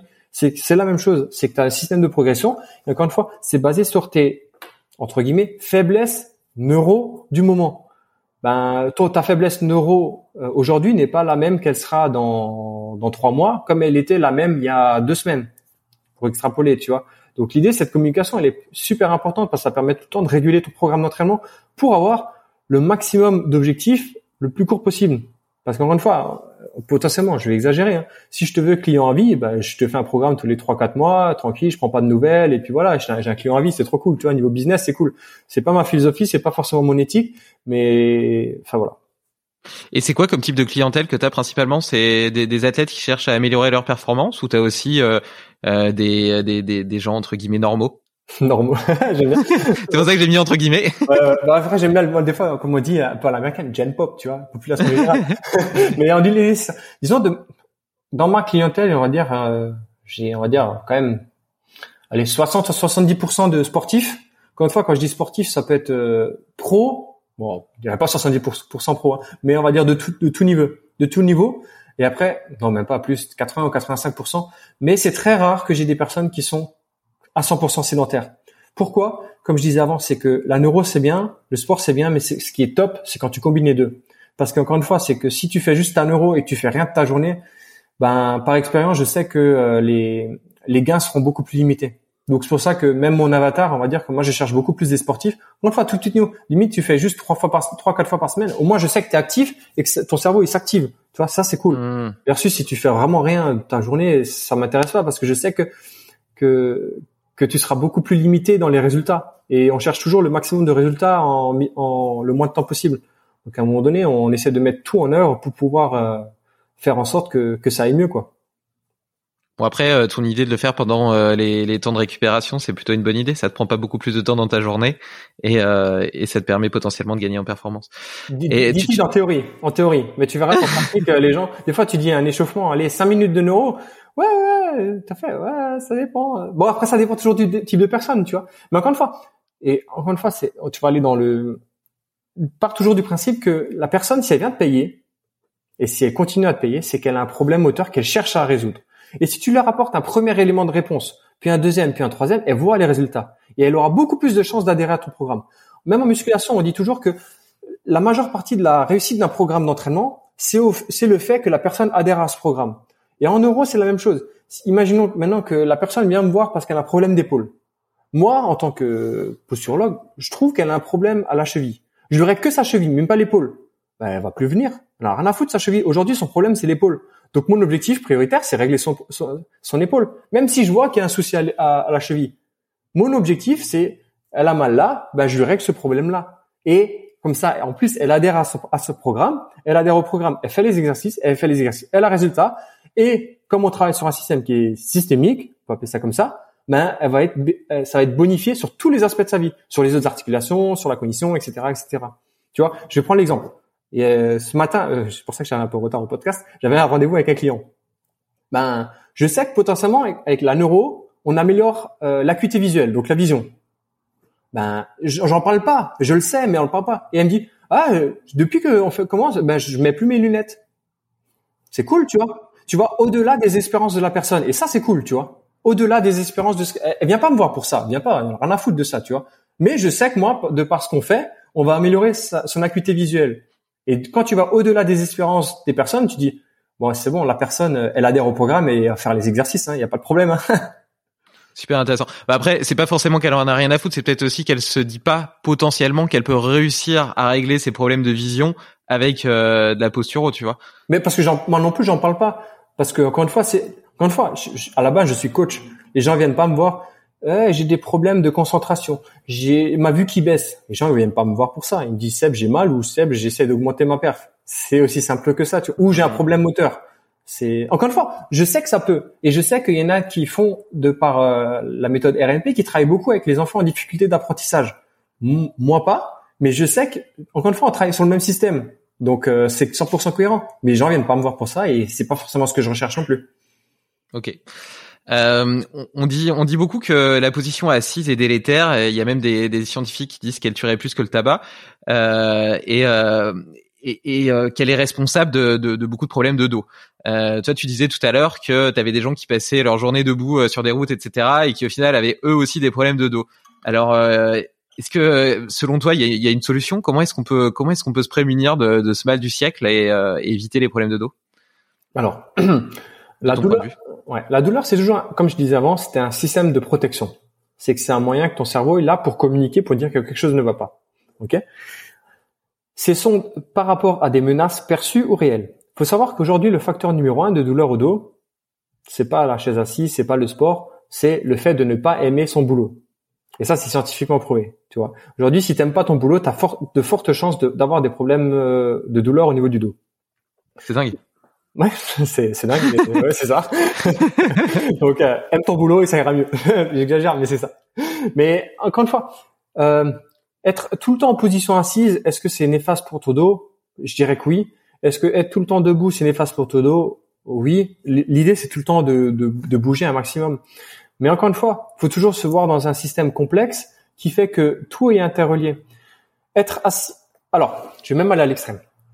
Il y a une personne qui a qui est assis trois heures par jour, elle a mal au dos. Pourquoi qu'il y a une personne à côté d'elle qui est assise six heures par jour n'a pas mal au dos? Donc, ce que je aime son boulot. Peut-être. Mais ce que je veux dire par là, c'est que euh, c'est comme avec les exercices. Il y en a qui vont matcher pour toi, il y en a qui vont pas matcher pour d'autres. À l'inverse, et c'est exactement la même chose. C'est pourquoi que moi j'ai mal et pourquoi que lui fait exactement la même chose, ben il a pas mal. Donc peut-être parce que son système de prédiction, il est plus basé sur le mode survie que sur la performance. Donc est-ce que être tout le temps assis est néfaste et peut avoir avoir euh, créé, on va dire, des douleurs de dos? Oui, mais à mon sens, ce sera beaucoup plus exagéré et beaucoup plus vite présent pour une personne qui de base a un système qui est totalement déréglé de par le fait qu'il soit plus en mode survie que sur le mode performance. Donc, qu'est-ce que je ferai avec cette personne-là? Ben, Exactement la même chose. Régler son problème moteur de par son système de prédiction et de input, tout simplement. Parce que mon but, c'est toujours régler un problème moteur de la personne. Ok, hyper intéressant. Et euh, dans, dans un de tes articles justement euh, concernant le mal de dos, tu, tu montrais un exercice qui était le dos creux dos rond là. Tu vois, euh, tu fais tu fais le, enfin tu voilà, tu dos, dos rond. Euh, ça paraît con comme exercice. Comment est-ce qu'un truc aussi simple peut peut potentiellement euh, solutionner des problèmes de dos ou contrecarrer les effets justement délétères de la position assise? Alors, de manière générale, on travaille sur trois systèmes d'input, d'afférence, on va dire principaux. Tu auras le système visuel, comme on le disait avant, le système vestibulaire et le système proprioceptif. Tout ce qu'on voit classiquement dans le monde du fitness, tout ce qui est mobilité, dos rond, de creux et des choses comme ça, c'est que de la proprioception. Donc, ça veut dire quoi? Que tu travailles sur un seul système de prédiction, qui est la proprioception, ou aller au sens large, la somesthésie, comme ils l'appellent des fois dans, dans le monde scientifique, avec en comprenant le tactile, etc. Donc, en fait, tu agis juste sur la proprioception. C'est-à-dire qu'aujourd'hui, tu as plein d'articulations. Tu auras le poignet, tu auras les doigts, tu auras le coude, tu auras l'épaule, tu auras le cervical, tu auras la mâchoire, tu auras le thoracique, tu auras lombaire, etc. Bon, pareil pour le membre inférieur. Sur chacune de ces articulations, en travaillant sur cette mobilité-là, comme le dos dos creux, donc tu vas essentiellement travailler au niveau thoracique, tu travailles juste une composante, une articulation d'une composante du système. Est-ce que c'est suffisant? Non. Est-ce que ça peut améliorer? Ça peut. Si c'est un des facteurs limitants. On sait quand même que les, les, exercices de mobilité au niveau euh, de colonne vertébrale ont plus d'impact, on va dire, généralement, que les articulations distales. Donc potentiellement que le dos, dos creux il a bien marché pour toi, mais parce qu'en fait tu agis juste sur la proprioception. Mais encore une fois, il y a encore deux autres systèmes. Si tu agis que sur un, ben peut-être que tu vas régler ton système proprioceptif sur ça. Mais si ton système proprioceptif il est biaisé parce qu'il est adaptatif sur un système visuel et vestibulaire qui est défaillant, ben tu vas régler un problème, mais tu vas pas la cause du problème parce qu'il s'adaptera toujours sur deux autres systèmes qui sont défaillants. Mais est-ce que ça peut aider Oui. Tu dis, tu dis que ça peut, que ça peut aider si tu as une limitation. Est-ce que tu penses pas que justement euh, travailler euh, la proprioception, même le vestibulaire, etc., euh, peut avoir un intérêt, euh, même indépendamment de toute limitation, simplement en entretien? Par exemple, le fait de faire des exercices les yeux fermés sur une jambe, ce genre de choses, ou même des exercices de mobilité, type, je sais pas si tu connais les mobilisations articulaires contrôlées de Christophe Cario, par exemple, tout, tout, tout genre de choses. Est-ce que tu penses que ça, ça peut pas avoir un intérêt de façon en termes de prévention? Si, si, mais encore une fois, les, les, les, oh, j'ai oublié le nom, là, de Cario. Merde, euh, le... Les Mac. Ouais, les Mac, voilà, c'est ça. Ben, c'est quoi? C'est de la proprio. Et c'est bon. Encore une fois, c'est, encore une fois, il n'y a pas forcément, même s'il y aurait une hiérarchie, on va dire qu'il y a, tout ce que tu fais peut être bon pour ton système. Mais encore une fois, avec les Mac, tu agis que sur la proprioception. Même si la proprioception est hyper importante, mais ça reste que sur un paramètre. Et encore toujours, et tu vas toujours en occulter deux autres. Et ça, mmh. l'idée, c'est toujours de travailler sur tous. Encore une fois, on va aller à l'extrême. Travailler que sur le visuel et que sur le vestibulaire, ben, et pas sur le propositif, c'est que tu passes à côté d'un truc. Il faut que tu travailles sur tous les systèmes pour qu'ils travaillent tous de concert en donnant la bonne information. On parle du système de protection euh, pour la survie. Imaginons que ton oreille interne dise A, ton tes yeux disent A et ton allez euh, la proprioception au niveau de l'épaule dit C. Ben, à un moment donné, ton cerveau il dit oh là qu'est-ce qui se passe? Pourquoi lui me dit ça? Lui me dit ça et lui me dit autre chose. C'est quoi c'est quoi qui est juste? Ben je vais trouver peut-être un compromis entre les deux mais au lieu de chercher performance je vais toujours vers le mode survie. Mode mmh, survie et tous les trucs qu'on qu'on disait avant et euh, tu, tu, disais aussi que je reviens un petit peu en arrière euh, au début au début du podcast, expliquais qu'un euh, enfant euh, s'il portait tout le temps des chaussures à un an, ça risquait justement de de limiter sa connaissance de son environnement, notamment proprioceptif par ses pieds, etc. Est-ce que tu as des, des conseils pour aider le développement neuromoteur d'un enfant? euh, je te demande ça parce que j'ai, je suis papa depuis depuis peu et donc euh, j'aimerais euh, j'aimerais j'aimerais donner à ma fille le maximum de chance pour être bien, en bonne santé dans sa vie plus tard. donc si je peux commencer dès le début par ne pas faire de, enfin par avoir de bons réflexes, ça serait ça serait déjà ça serait déjà pas mal. Donc déjà félicitations. Merci. Mais euh, de manière générale, et c'est ce que j'aime bien, c'est je crois que c'est l'école Montessori, tout ce qui est motricité libre, ça c'est cool. Disons que euh, c'est d'ordre du quatre pattes et que euh, l'enfant, c'est la première fois qu'il va mettre tous ses systèmes donc sensoriels en, en concordance. Okay donc ce qu'il faut, c'est laisser le plus possible la manière la plus naturelle possible, c'est-à-dire que laisser l'explorer, faut le laisser ramper. J'exagère quand il tient son stylo, faut le laisser tomber, des choses comme ça. Surtout pas mettre de gros chaussures, surtout pas mettre les les yupala, là, les, comment s'appelle les, les trotteurs. Les trotteurs, ouais. Ouais, surtout pas. Et tout ce qui peut inhiber sa motricité et l'exploration de son environnement peut être néfaste pour lui. Parce qu'encore une fois, ta motricité, elle se met par, euh, on va dire, tu cours aussi bien que tu marches, que tu tiens aussi bien debout, que tu aussi bien marché à quatre pattes, que tu as aussi bien rampé. Donc en fait, c'est, on parle de système de progression et c'est exactement ça. À moment donné, il faut que tu passes par le rampé, par le quatre pattes, par le retournement, par la station debout, etc. Faut que tu passes par ces étapes de développement parce que c'est à ce moment-là que ta motricité se met en place. Et quand je parle de motricité, encore une fois, c'est que c'est tout le temps un, euh, un système en tripode, c'est-à-dire que tu auras un aspect moteur, postural, cognitif et émotionnel. Donc là, si tu passes pas par l'un, tu vas inévitablement avoir des répercussions négatives sur l'autre. Et l'idée, c'est ça, c'est laisser, laisser ton enfant le plus libre possible de sorte à ce que sa motricité soit mise en place pour que sa cognition se mette en place et que sa gestion émotionnelle se mette en place. Et super.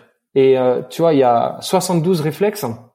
Je vais dire 72 parce que je suis en Suisse, tu vois, mais 72, 72 réflexes qui, qui sont à la base de notre de notre système. Et, euh, et c'est durant cette enfance que ces réflexes se mettent en place. Donc laissons-le développer pour pouvoir intégrer ces réflexes. C'est ça. Ok, ok, super, super intéressant. Euh, et une fois devenu adulte, euh, s'il a envie de faire euh, du deadlift, c'est une bonne ou une mauvaise idée? Ah, C'est un exercice qui fait pas mal débat, qui potentiellement est considéré comme très dangereux. je sais que tu as écrit un article sur le sujet qui potentiellement le défendait. est-ce que est-ce que tu as un avis à nous partager là-dessus? C'est les aujourd'hui je, je sais même pas qu'il était considéré comme dangereux tu vois c'est ça qui est drôle mais aujourd'hui tout est dangereux et c'est ce qu'on disait avant c'est comme les Jefferson curl, tout le monde dit qu'il est dangereux. Euh, le Jefferson curl, tu vois, tu sais ce que c'est? Du tout. C'est en gros, t'es debout, C'est tes jambes. Il y a, en fait, tu descends. En gros, tu sais euh, tout ce qu'on te dit de pas faire. En gros, c'est ça. en gros, je vais te montrer une vidéo. Et euh, il y a aussi tout ce qui est euh, le genou ne doit pas dépasser la pointe de pied, etc., etc. Euh, si tu le fais pas, alors outre les aspects techniques, etc., etc., et et les consignes de sécurité qui vont avec là-dessus, je vois pas en quoi il, est dangereux. Encore une fois, à un moment donné, si, si tu es toujours dans... s'il y a des choses que tu ne fais pas, tu pourras jamais y aller. Tu vois, comme le le, genou ne doit pas dépasser la pointe du pied. Tu, là. tu parles de ça en squat? En squat. Les gens le disent en squat, mais c'est vrai dans la vie de tous les jours. C'est qu'à un moment donné, tu vois, si, si tu si tu n'y es jamais allé et c'est pas pour euh, critiquer ou quoi que ce soit. Aujourd'hui, dans beaucoup de sports de euh, sports euh, de, les cours collectifs, ils disent encore ne pas dépasser la pointe de pied. Le problème, c'est que si tu n'y vas pas, ben regarde juste comment tu montes un descends un escalier. Tu, bref, il y a ta pointe de pied qui dépasse, euh, ton genou qui dépasse la pointe de pied. Mais là n'est pas le débat. Ce que je veux dire par là, c'est que des maisons de plein pied. c'est ça. Ce que je veux dire par là, c'est que si tu n'y es jamais allé, c'est qu'à un moment donné, quand tu vas monter ou descendre des escaliers, bah tu vas y aller. Tu le savais pas, mais tu vas y aller. Et comme ton système n'est pas prêt à ces amplitudes-là, ben ils disent oh là, il y a peut-être danger. Et du coup, il, il peut y avoir des compensations sur plein d'autres étages, soit au niveau du genou, soit au niveau de la cheville, soit au niveau de la hanche ou plein d'autres, plein d'autres endroits. Et c'est là le but de la proprioception et l'intérêt des maths, des, des, choses comme ça. Ce qui est cool, c'est que tu vas dans des grosses amplitudes. Et en fait, pourquoi? C'est tu vas créer une carte de mouvement, d'accord? Donc là, on parle que de la proprio. Hein. Tu vas créer une carte de mouvement beaucoup plus large, qui fait que tu vas être beaucoup plus résilient. Parce que pourquoi? Parce qu'une fois que tu pourras y aller dans ces amplitudes-là, une fois que tu vas y aller de manière euh, involontaire, tu vois, on va prendre, on va, faire le plus simple, une entorse de cheville. Imaginons que tu as travaillé sur ton système à aller dans des amplitudes extrêmes, en inversion ou en inversion. Imaginons que demain tu vas te tordre la cheville et que tu n'es jamais allé dans ces amplitudes-là, bah direct boum, douleur ou entorse. Tu vas à l'extrême, hein. Bah forcément ton système il a jamais allé, il sait pas ce qui se passe dans ces amplitudes-là. À l'inverse, si tu entraînes ton système à aller dans ces amplitudes extrêmes, potentiellement si tu te fais une petite euh, foulure de cheville, bah, peut-être que tu auras pas mal. Parce que pourquoi? Parce que ton système il aura, il aura été beaucoup plus résilient. Il aura trouvé des mécanismes internes pour pouvoir se protéger de suite et pas de douleur. Tranquille, j'y étais déjà. Je sais ce qui se passe dans ces amplitudes-là. Et dans un système beaucoup plus résilient, qui sera beaucoup plus en mode performance. Et c'est ça le problème avec le deadlift ou avec le, les genoux qui doivent dépasser la pointe de, du pied. Si tu vas jamais, évidemment, évidemment que ça peut être potentiellement dangereux. Si tu vas jamais, le jour où tu y iras malencontreusement, bah là, ça va être problématique pour toi créer un système fort ou un, résilient, adaptable, ou quelque chose qui est tout tout fragile ou qui qui, qui peut rien faire, tu vois. Mais du coup, c'est il y, a pas mal de kinés par exemple qui disaient que pour euh, ramasser un objet par terre, il fallait toujours essayer de garder le dos plat, etc. Si on suit cette théorie, ça serait peut-être pas si con euh, de de, bah de, de, de se baisser simplement, euh, donc de voûter le dos pour ramasser un objet parce que ben ça permet de solliciter différemment la colonne vertébrale et potentiellement de lui apprendre à être sécuritaire sur ce type d'amplitude. Oui, je, ça fait longtemps que j'ai plus entendu de kiné dire ça. Je vais peut-être me faire taper sur les doigts, mais non. Non, mais c'est peut-être moi aussi qui ai des informations qui datent. Ouais, non, non, non, bien sûr. Mais après, il y en aura toujours, mais j'en entends pas forcément parler. Mais euh, après, c'est comme tout. Il y aura des bons kinés, des mauvais kinés, comme des bons coachs, des mauvais coachs, des bons médecins, des mauvais médecins, des bons carleurs, des mauvais carleurs. C'est tout le temps la même chose. Mais le mec qui dit ça, tu dis, Marc, t'as rien compris, quoi. Enfin, t'as un dos, t'as beaucoup de vertèbres, et les, tu les empêches de bouger. À ton avis, pourquoi t'as, on t'a pas mis une barre alors à ce, point-là? Comme l'humérus, à un moment donné, il est droit. Pourquoi t'as pas mis ça dans le dos si tu veux qu'il soit droit? C'est, c'est, à l'encontre de la physiologie humaine en fait. Je vais aller à l'extrême, mais c'est ça. Hein t'as tout à fait raison. T'as tout à fait raison. Et, euh, et toi personnellement, est-ce qu'il y a des euh, il y a des routines, des hacks, des petits outils que tu utilises dans ton quotidien qui te permettent d'être plus efficace, plus performant dans dans le sport euh, ou dans dans ta vie de façon générale, même intellectuellement, en neuroposturaux ou même autre chose? Qu'est-ce que tu fais au quotidien pour être la meilleure version de toi-même? Oula Alors là, on pourrait faire un deuxième podcast. non, j'exagère. Mais je marche beaucoup, beaucoup, beaucoup par routine et par habitude. Et euh, ce qui fait que j'ai une routine matinale, j'ai une routine du soir, j'ai dans mes yeux. Tu veux la raconter rapidement? Ouf, rapidement. Euh, Ou longuement si tu veux. Hein. Euh, alors, c'est marrant parce que j'ai un autre podcast mercredi, on va me parler des routines, donc c'est marrant, je me prépare, tu vois. euh, disons, le matin, je me lève, même heure, euh, je bois mon petit verre d'eau. Ensuite, euh, ce que j'aime bien, c'est trouver une bonne fréquence de sons binauraux pour pouvoir ensuite, ah, sous euh, l'effet, on va dire des sons binauraux, faire quelques mouvements neuro et de mouvements rythmiques ou de mobilisation, donc en termes euh, proprio. Voilà, pour faire simple, au niveau moteur, je parle. Euh, les sons binauraux, moi j'aime bien par intermittence, de temps en temps. Quand je les ai tout le temps, j'aime pas. Encore une fois, faut faut se dire qu'il faut que tu trouves quelque chose qui est bon pour toi. Tu vois, aujourd'hui, moi c'est ça qui me va bien. C'est-à-dire, je sais qu'il y en a les sons binauraux, ils les écoutent toute la journée quand ils bossent. Moi, je sais qu'au bout d'un moment, ça devient nocif. Et si ça devient nocif, je mets on va schématiser dans le mode survie et du coup je serais pas productif parce que je serais plus dans le mode performance tu vois donc c'est un petit peu ça après c'est mes routines euh, avant tout le temps neuro puis euh, échauffement euh, musculaire avant ma séance d'entraînement ça qui est marrant tu vois c'est que vu que des fois avant inchallah je m'entraînais dans dans dans, des salles d'entraînement, mais on peut plus, tu vois. Mais quand tu fais un, un échauffement neuro et qu'ensuite tu fais ton échauffement musculaire versus la personne qui fait ses mobilités habituelles, etc., et tu as fini ton échauffement, tu as fini toutes tes premières séries, que lui a à peine fini son échauffement, tu dis bon, il y a peut-être un souci quand même dans ton échauffement, tu vois. Enfin, pour toi, t'es bien parce qu'en fait la neuro ça te fait gagner du temps de ouf. Les gens ne s'en rendent pas compte. Ils disent ouais, mais ça va perdre du temps. Non, au contraire, tu gagnes du temps. Pourquoi? Parce qu'en fait, quand ton échauffement musculaire, il est bon, mais si ton cerveau, encore une fois, tu tapes sur euh, sur internet, tu tapes euh, qu'est-ce qui contrôle les muscles, il dit le cerveau contrôle les muscles. Donc entraîne ton cerveau avant d'entraîner les muscles. Donc en fait, c'est tout l'intérêt d'un bon échauffement, c'est d'abord qu'il y a une part neuro. Si t'as pas de part neuro euh, dans ton échauffement, c'est que tu vas à l'encontre de, de, plein de choses. Mais encore une fois, je vais pas dire neuro, c'est que RNP, etc. Non, euh, la mobilité, comme tu le vois, encore une fois, comme ce qu'on a dit, c'est de la proprio. C'est une part de neuro, mais ça commence à être de la neuro. Donc les mobilisations articulaires, par exemple, que tu peux faire en échauffement, euh, ça rentre dans la neuro. Bien sûr, ça rentre parce que c'est la proprio. Ça reste une partie. À mon sens, c'est peut-être le moins intéressant des trois systèmes, mais ça reste déjà une partie et c'est déjà très bien. Et donc si tu ajoutes euh, quelques quelques euh, quelques mouvements d'yeux et puis des mouvements de tête euh, qui a des mouvements de tête en réalité tu as, travaillé sur les trois systèmes quoi. J'ai travaillé sur les trois systèmes. Est-ce que c'est les plus adaptés pour toi? Ben ça faut tester, mais en tout cas c'est déjà beaucoup plus intéressant.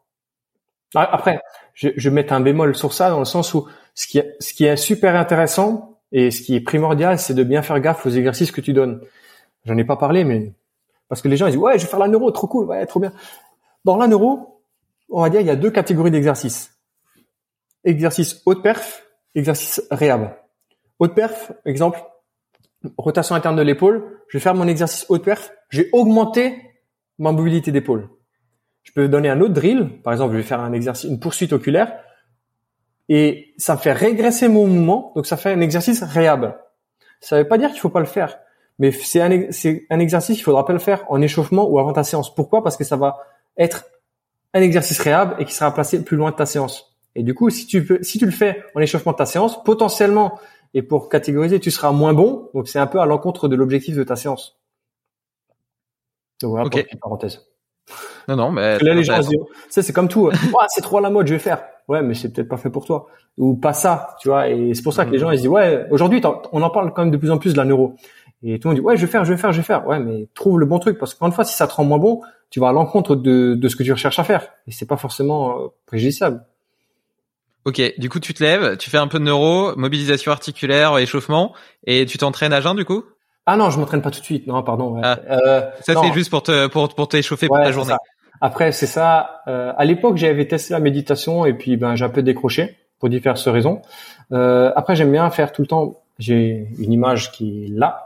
Euh, c'est pour même me fixer sur mon one thing, c'est-à-dire que avant mon petit déj, voilà, je me lève à 4 heures. Enfin 4h, 4h30, bref. Et euh, du coup, ça me laisse pas mal de temps. Et l'idée, c'est que je fasse la chose la plus importante de ma journée. C'est-à-dire que si maintenant, il y a rien d'autre que je puisse faire à part ça, bah, je suis quand même content. Tu vois, c'est vraiment cibler mon, mon one thing, tu vois. Donc, je ouais, mon one thing. Et l'idée, c'est que je fasse vraiment ça pour être sûr que euh, ma journée soit complète et que je sois satisfait de ma journée, quoi. Parce qu'on voit, ouais. et au moins, une sorte de visualisation un petit peu. Ah non, c'est le boulot. Peu importe ce que c'est. Ça peut être euh, bosser sur la formation, ça peut être n'importe quoi. C'est vraiment bosser sur ma chose la plus importante de la journée. Comme ça, c'est. Ah oui, ok, tu le fais. Ok, ok. Ouais, ouais, et je le fais. Ouais, ouais, non, non, je le fais, tu vois. Donc, euh, de sorte à que on ne sait pas comment la journée est faite, et au moins, je suis sûr que que ça c'est fait, quoi. Ouais, je comprends. Mais ouais, après là, du coup, un autre podcast, c'est c'est trop de trucs, tu vois. si, si, tu te lèves à 4h30, tu tu te couches tu te couches à quelle heure? Bof, ça dépend. Après, je dis pas. La semaine dernière, j'étais en vacances, donc c'était un peu plus cool, mais. Euh, euh Ouais, 10h, 10h30. Ah ouais, tu dors pas beaucoup du coup? Non, ça va. ok, et du coup ça c'est ta, ta routine ta routine matinale. T'as d'autres t'as d'autres petits hacks et outils. Euh... D'ailleurs, je te fais juste une parenthèse sur les sons binauraux. Il y a un, moi j'utilise une, une, une, app mais qui, qui existe aussi sur ordinateur. Ça s'appelle Brain.fm. et justement, c'est des c'est des sons pour t'aider euh, soit à être concentré, soit à être plus créatif, etc. Et l'avantage, euh, donc c'est pas mal basé sur des sons binauraux, mais l'avantage c'est que t'as aussi euh, des, des, des, des, musiques, tu vois, qui changent, etc. et qui sont qui sont plutôt sympas. Ça évite que ce soit trop redondant mm. et, et ça te permet de, de choisir un son en fonction de ton mood aussi, ton état d'esprit, de de, de, de, de l'état d'esprit dans lequel t'es. Euh, du coup, tu pourras tester si tu veux. C'est il y a aussi une autre qui s'appelle Calm, C A L M. Ah ouais. Pas quoi ok. un peu dans le même truc et tu peux aussi choisir tout ce qui est un peu, c'est euh, du vent, de la pluie ou des choses comme ça. Ok. ok. Bah j'ai jamais utilisé Calm, mais donc euh, ok, très bien. Donc, voilà. Ok. Donc du coup, on était sur la liste de tes de tes hacks et routines. Ouais. Après, sinon c'est c'est tout, mais c'est vrai que je marche beaucoup par routine de manière générale. Ça me permet de tu sais, tout le temps même petit déj. c'est vraiment pas à l'extrême, tu vois. Tout le temps, je prends ça, puis ça, puis ça, tu vois. Tout, tout est comme ça, je suis dans mes repères et puis on, dit toujours, on a un capital. Il y a une chose qu'il faut que j'améliore, c'est choisir ma tenue le soir pour le lendemain. Ça, je le fais pas encore. Parce qu'on dit toujours, il y a un capital décisionnel dans une journée et l'idée c'est que le matin, tu, tu, tu limites les décisions, on va dire inutiles. Donc tu choisis les décisions euh, qui sont les plus importantes pour toi. D'où mon one thing, tu vois. Hmm. Ça, je le garde tout de suite au début, la fraîcheur et je suis focus dessus. Mais je rejoins tout à fait dans cette euh, logique de routine. Moi aussi, j'ai énormément de, de routines, de hacks, etc. Mes journées sont très sont très millimétrées, très cadrées. Et euh, certaines personnes pourraient trouver que que c'est que c'est fatigant, que c'est trop de rigueur, euh, que c'est pas assez impulsif, que ça manque de liberté. Et en réalité, c'est justement ce cadre-là qui me permet de me sentir libre pour tout le reste parce que je peux m'épanouir dans tout le reste sans devoir me poser de questions sur sur toutes ces choses-là qui sont hyper bien cadrées dans ma vie. Et donc en fait, je trouve de la liberté dans la contrainte. C'est exactement ça. Tu as le choix de tes contraintes pour ta liberté. C'est-à-dire qu'une personne qui est là-dedans et qui qui ne pas, ouais, mais j'ai pas le temps de faire ci, pas le temps de faire ça, j'ai ci, j'ai ça. Ouais, mais à un moment donné, moi je choisis mes contraintes et elles sont pas imposées et ça me permet d'être libre dans plein d'autres choses. Et je te rejoins à 1000% sur ce que tu viens de dire. Exactement. Et euh, est-ce que tu as des un livre ou un film à me conseiller, peut-être euh, justement euh, en rapport avec euh, avec avec ces routines ou autres? Ah, j'en ai lu un il y a pas longtemps, j'ai oublié le nom. Euh, sinon, bon après pour le pour, pour les routines, il y en avait un qui était ultra basique, un peu long à l'américaine, tu vois, qui était juste euh, change the habit, euh, changer les habitudes. Je vois, Des fois, je les prends en anglais, des fois en français, en fonction de lequel est le moins cher. Bah, vu que j'ai pas mal de livres, tu vois, de manière générale, je regarde le, en français ou en anglais, je regarde lequel est le moins cher et je prends le moins cher. Parce que des fois, ça, c'est ouf. Hein. Genre, la dernière fois, j'avais acheté un bouquin, il coûtait 4 euros. Il était en français. En anglais, il était à 14. Wow ouais, Je lui prends en anglais. Hein. c'est parce que tu l'as acheté en Suisse? Ah non, là, là, tu rajoutes encore un petit peu. la dernière fois, j'ai acheté un bouquin. En Suisse, il était à... Je vais pas dire de conneries, je crois qu'il était à 39 francs. Tu t'enlèves l'étiquette du truc et tu le vois à 23 euros. Je t'ai dégoûté. Mais bon, bref. Tu m'étonnes. Euh, ouais, sur les... Après, sur les habitudes, il y en a plein. Non, ou d'autres livres qui t'ont marqué. Hein. Oh, il y en a plein. Sinon, il y en a un que moi j'essaie d'appliquer à dans beaucoup de sphères de ma vie, c'est euh, 10x Rule de Grant Cardone, Cardone, Cardone, je sais pas. Celui-là, il est vraiment top. Il est vraiment bien. Ok. Il est bien. Après, ça, dans tout ce qui est la productivité, celui-là que j'ai bien aimé, je l'ai lu euh, il y a quelques temps, c'était la 25e heure. Il est pas mal. D'accord. Je connais pas. Quelques petites, quelques petites euh, astuces de productivité dans la journée, il est pas mal. Et je me souviens le, le, le livre que j'ai lu il y a pas longtemps qui était vraiment top, c'était Rudy qui me l'avait conseillé, c'était les, les secrets des All Black. Ah, il était cool, celui ah, D'accord. Ah, il était vraiment cool. Il, il, en parle, il, en parle, souvent, il en parle souvent dans ses podcasts. Et je dis, ah, tiens, pourquoi pas, je l'ai pris. Et ouais, il était vraiment cool. Enfin, voilà. Bah, écoute, c'est c'est super. Moi, je, je, lis beaucoup aussi. Euh, je progresse beaucoup grâce à la lecture et euh, je suis toujours curieux de connaître un petit peu la liste de lecture de, de mes invités. Donc là, j'ai trois quatre titres pour étayer ma, ma bibliothèque que je mettrai bien évidemment dans les commentaires dans l'article lié. Quand il y en a d'autres, mais ils ne viennent pas à l'esprit. Non, mais c'est déjà, c'est déjà, c'est déjà, c'est déjà très bien. Euh, du coup, comment est-ce qu'on fait pour bosser avec toi euh, Donc, pour commencer, tu as, créé une formation du coup qui est peut-être plutôt à destination des coachs, c'est ça? Euh, La formation Labo RNP. Ouais, Labo RNP, donc RNP, reprogrammation neuroposturale ou réathlétisation neuroperformance. On est trois à l'avoir créé. On l'a créé, on l'a lancé officiellement le 15 janvier. On est 70 personnes aujourd'hui à la faire. Et elle est destinée aux coachs, mais pas que on va dire coach et thérapeute. C'est-à-dire qu'aujourd'hui, on a 70 personnes, on a des coachs, des prépas physiques, on a des kinés, on a ostéo, on a psychomote. Et je crois un peu d'eau je crois, de tête. Enfin bref, on a, c'est, c'est pas mal euh, centré. En fait, on va dire, c'est tous ceux qui travaillent avec un, avec, avec une personne, j'ai envie de te dire, tu vois. Parce qu'encore une fois, psychomode, ben, va beaucoup plus être sur les troubles d'apprentissage, le coach et le prépa physique beaucoup plus sur le, la performance entre guillemets, hein. le, le physio peut-être plus sur la réat, réathlétisation. Donc en fait, c'est un petit peu donné pour tout. Pourquoi?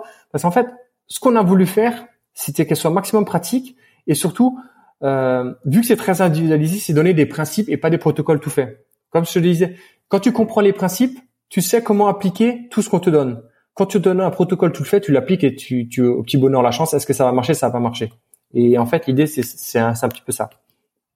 Ok. Et euh, si je veux te, euh, te contacter pour euh, prendre un coaching, donc une un bilan un bilan un bilan neuroposturo, je sais pas si ça s'appelle comme ça, et et puis la, la posologie qui va avec avec le beau petit suivi dont tu parlais hebdomadaire? Alors, tu, le plus facile, c'est de me contacter sur Instagram. C'est sebzimer-du-bas Insta. Et, je mettrai le lien. Ouais. Et euh, pourquoi? Parce qu'en fait, Facebook, j'y suis en mode sous-marin, je regarde de temps en temps, mais tout ce que je publie sur Facebook, c'est à la base basé d'Insta, et puis j'ai fait juste copier sur Facebook, tu vois. Donc, je suis beaucoup plus réactif sur euh, sur Instagram, et euh, sinon par mail, szimer17 icloud.com. Et puis après, si c'est par rapport à la formation Labo RNP, sur Instagram, c'est Labo Labo RNP, tout simplement. Ok, je mettrai le lien aussi. Euh, je sais pas si tu peux le dire euh, comme ça, mais ça coûte combien à peu près un coaching, euh, un coaching euh, neuroposturo? Ça dépend. Il y a plein de facteurs à, prendre en compte entre le nombre de séances, etc. Voir si ça peut vraiment matcher. Tu vois, ça m'est déjà arrivé à des gens de ne pas les prendre, pas une question financière ou quoi que ce soit. C'est parce que je savais que ça allait pas matcher. Encore une fois, la majeure partie des résultats, c'est toi qui les fais, c'est-à-dire que tu fais les exercices si je sens pas la personne à 100%, et encore une fois, moi je travaille beaucoup sur le long terme. Si je vois que la personne, bah, ça matche pas trop, on n'a pas trop d'affinité, pas pas d'affinité, mais tu vois ça, il y a pas le truc, tu vois, où tu sais tu passes un mauvais moment pendant le bilan. Ouais, voilà, c'est ça. Ben du coup, je préfère lui dire honnêtement, écoute, ça, ça je je veux pas bosser avec toi et euh, c'est pas pour prétendre prétentieux ou quoi que ce soit. C'est juste encore une fois, c'est que si moi je sens pas, ben elle va le ressentir et peut-être que la personne ressent la même chose et euh, elle aura pas les résultats. Et encore une fois, mon but, c'est d'optimiser le temps au maximum et que la personne en face de moi, si on bosse ensemble, c'est qu'elle met, le plus de résultats possible. Et euh, si je sens qu'aujourd'hui, je suis pas la personne à même de te rapporter le plus de résultats possible, je préfère soit t'envoyer chez un confrère ou n'importe quoi, mais je ne préfère pas, tu vois. Donc c'est pour ça que je te dis ça dépend, ça dépend de plein de choses. Et encore une fois, c'est pas pour dire prétentieux ou quoi que ce soit. C'est vraiment par rapport. Euh, mon objectif, c'est d'aider la personne. Si moi aujourd'hui je ne me sens pas capable de t'aider, ben je vais pas te prendre juste pour pour gagner ton, ton fric, tu vois. Ça m'intéresse pas. Mmh. Ok. Ouais, écoute, euh, Sébastien, euh, merci. On a fait un grand tour. J'ai trouvé euh, ce podcast hyper intéressant. ça m'a donné envie de creuser plus en profondeur la neuroposturo et de m'acheter de nouvelles chaussures minimalistes. donc, donc, je te remercie pour ton temps. Je te souhaite une excellente journée et puis à bientôt. Bah, écoute, merci à toi et puis bah, à très bientôt. Ciao. Bravo, tu as écouté cet épisode jusqu'au bout. Si tu veux être sûr de ne rien oublier, retrouve le résumé de l'épisode et tous les hacks de mon invité du jour sur limitless-project.com. Mais avant, pense à me laisser une note de 5 étoiles sur ton application de podcast. C'est la meilleure façon de soutenir mon travail et de m'aider à convaincre de nouveaux invités de venir partager leurs secrets.